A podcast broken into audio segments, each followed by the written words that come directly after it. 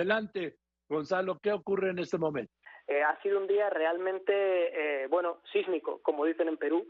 Eh, comenzó con Castillo dictando una orden de clausurar el Congreso y, bueno, pues, poner en marcha un gobierno de emergencia. El Congreso se ha encerrado dentro de la sede del Legislativo, ha replicado adelantando la moción de destitución que tenían prevista para esta misma hora lo ha destituido y minutos después ha sido detenido por la policía. Hay que, eh, ha sido detenido Castillo, quiero decir. Hay que decir que numerosas voces han calificado la decisión de Castillo como un golpe de Estado, incluido la misma vicepresidenta, Dina Boluarte, que está a minutos de convertirse en presidenta del país. Y bueno, esa es la situación ahora mismo. Eh, minuto a minuto vamos cambiando. Por ahora estamos a la espera de que Boluarte jure el cargo. Sí, lo que está, eh, lo, que opinan una gran mayoría es que la disolución del Congreso ordenada por el presidente Castillo es anticonstitucional. Así es. Como digo, incluso la misma vicepresidenta no ha dudado en calificarlo como un golpe de Estado. Hay que decir que la, legislación peruana es un poco enrevesada y ha dado lugar a numerosas interpretaciones en los últimos meses.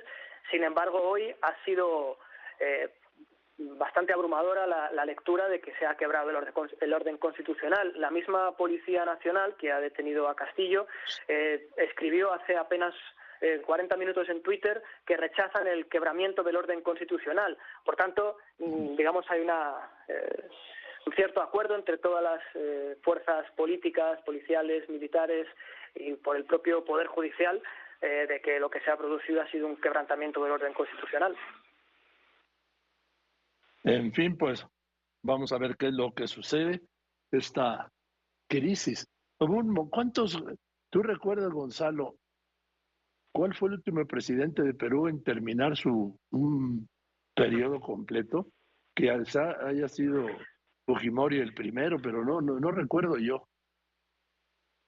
Pues mira, el último fue Ollanta Humala, el último que completó ah, su mandato él lo completó, eh, no sé si recuerdas, en el año 2016, fue presidente del 2011 al 16.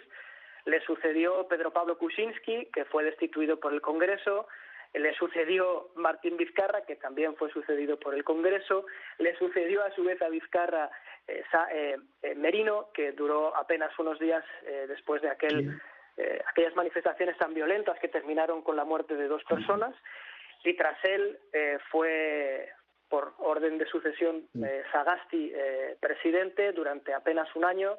Él hizo las eh, convocó las elecciones que derivaron en la victoria de, de Pedro Castillo, que hasta hoy ha sido presidente. Desde julio del año pasado hasta hoy ha sido presidente Pedro Castillo. Bien. Gracias, Gonzalo Domínguez de la agencia F.